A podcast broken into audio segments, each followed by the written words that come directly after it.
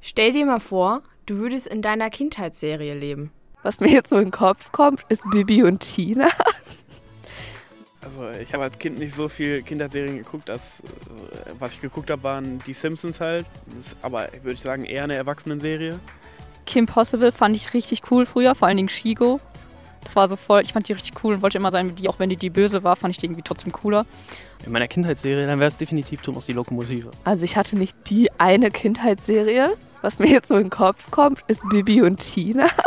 Am Ende Avatar, The Last Airbender, ist eine kindische Serie, habe ich früher oft geguckt, auch mehrmals durchgeschaut. Und äh, Lilo und Stitch fand ich auch richtig cool. Ich habe eine riesige Sammlung von diesen äh, Holzzügen noch. Ja, auf jeden Fall. Den also die Simpsons habe hab ich immer richtig gerne geguckt. Immer das war für mich auch so, hat so ein bisschen im Tagesablauf halt geholfen. So weiß ich, war äh, hier 18 Uhr, äh, 10 Minuten nach äh, 6 kamen dann immer die Simpsons halt. Und das war für mich so, habe ich mich mal drauf gefreut eigentlich, wenn ich nach Hause gekommen bin. Ja, also ist ja klar, Kim Possible, wenn ich halt jetzt das Böse wäre oder dagegen kämpfen würde, wäre das natürlich ein großer Unterschied, weil jetzt ist es halt so ein normales Leben und wenn du dann so jemand Spezielles bist, sage ich jetzt mal, so ein Superheld oder so, dann verändert das natürlich komplett dein Leben. Also ich, ich stelle mir schon cool vor, solche Kräfte zu haben.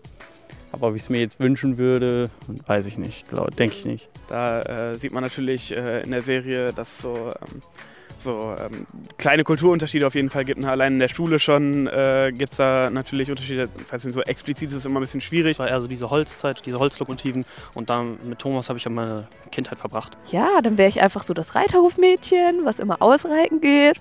Das fände ich schon ein ziemlich cooles Leben. Oh, bei Kim Possible ist, glaube ich, ein bisschen schwieriger. Ich meine, wie kämpft man gegen das Böse? Klar, wenn man jetzt irgendwas sieht, bei dem man sagt, boah, das ist voll nicht in Ordnung, dass man schon was dagegen sagen kann. Aber weiß nicht, ich wollte jetzt nicht zur Polizei oder so, deswegen. Entspricht die jetzt so zur Hälfte meinem echten Leben? Weil Bibi und Tina waren elf. Ja, ich würde meine Hexenkünste nutzen. Also, um Gutes zu tun und weil ich mir das ziemlich cool vorstelle, hexen zu können. Dass sie tatsächlich auch sehr viel ähm, Realität mit reinbringen. Also man hat sehr viel Witze über äh, realistische Figuren, die es wirklich gibt. Also Schauspieler, weiß ich nicht, äh, bekannte Persönlichkeiten, sage ich mal. Und äh, dass sie auch tatsächlich relativ viel vorausgesagt haben, was so politisch passiert im Weltgeschehen und sowas. Bei Lilo und Stitch, wenn ich jetzt wüsste, dass überall so Alientiere existieren, ähm, fände ich das, glaube ich, cool. Aber weiß nicht, ob das großartig mein Leben verändern würde. Vielleicht hätte ich da ein anderes Haustier. So, Thomas die Lokomotive war immer eine recht einfache Serie. Man hat immer alles verstanden. Es, war, es ging immer am Ende gut aus. Und gerade das ist was im Leben, was nicht immer stattfindet, dass es gut ausgeht. Ich denke schon, dass man Vorteile davon hat. Aber ob es einen jetzt in der heutigen Welt weiterbringen würde, vielleicht Nächstenliebe oder so. Mein Leben ist zu 100% seriöser und ernsthafter als Bibi und Tina. Also mein Leben besteht ja nicht nur aus ausreiten gehen und hexen, weil ich kann nicht hexen, logischerweise.